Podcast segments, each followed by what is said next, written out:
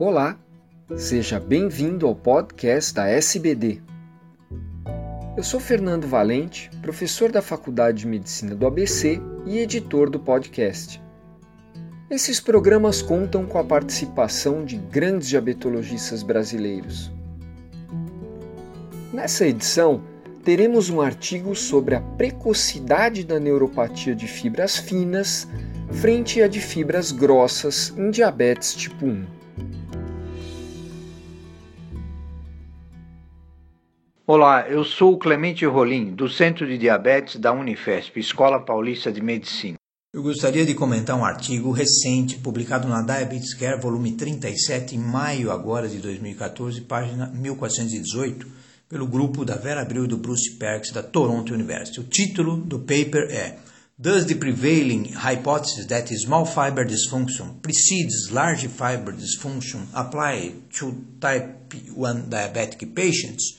Ou seja, ele quer saber se a hipótese de que a disfunção de fibra C precede a disfunção de fibra grossa no DM2, que é um fato, também vale para pacientes diabéticos do tipo 1. Qual, qual foi o objetivo desse trabalho? Dois, dois objetivos. Primeiro, se pacientes com diabetes tipo 1 sem polineuropatia, pelo critério de eletromiografia e velocidade de condução do nervo, apresenta algum espectro de disfunção de fibra C. E segundo, se pacientes com diabetes tipo 1 com polineuropatia apresentam uh, evidência de alterações em fibra C concomitante. A metodologia foi, eles estudaram 131 pacientes de diabetes tipo 1 com 20, uma média de 20 anos de diagnóstico e 53 controles para fazer o valor normal da velocidade de condução.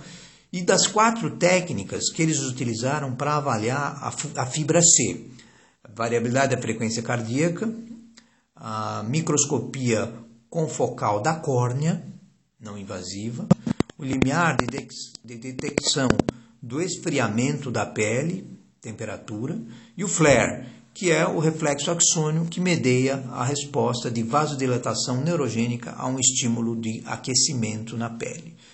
Ora, quais foram os resultados? Eles encontraram que 44% é, dos pacientes de diabetes tipo 1 apresentavam é, realmente polineuropatia diabética pelo critério da velocidade de condução, enquanto que 56% não apresentavam nada. Ora, Desses é, 44% que tinham polineuropatia pela eletromiografia, 97% também apresentavam alterações de fibra C. Porém, daqueles que não tinham polineuropatia na eletromiografia, 53%, metade, tinham alterações de fibra C. Então, conclusão desse trabalho. Uh, esse trabalho demonstra duas coisas. Primeiro, a disfunção de fibra C, a C-fiber neuropathy, precede a polineuropatia de fibras grossas, também nos diabetes do tipo 1. E segundo, a disfunção de fibras finas, a C-fiber neuropathy, pode inaugurar a polineuropatia, ser um anunciador da polineuropatia também nos diabéticos do tipo 1. Obrigado.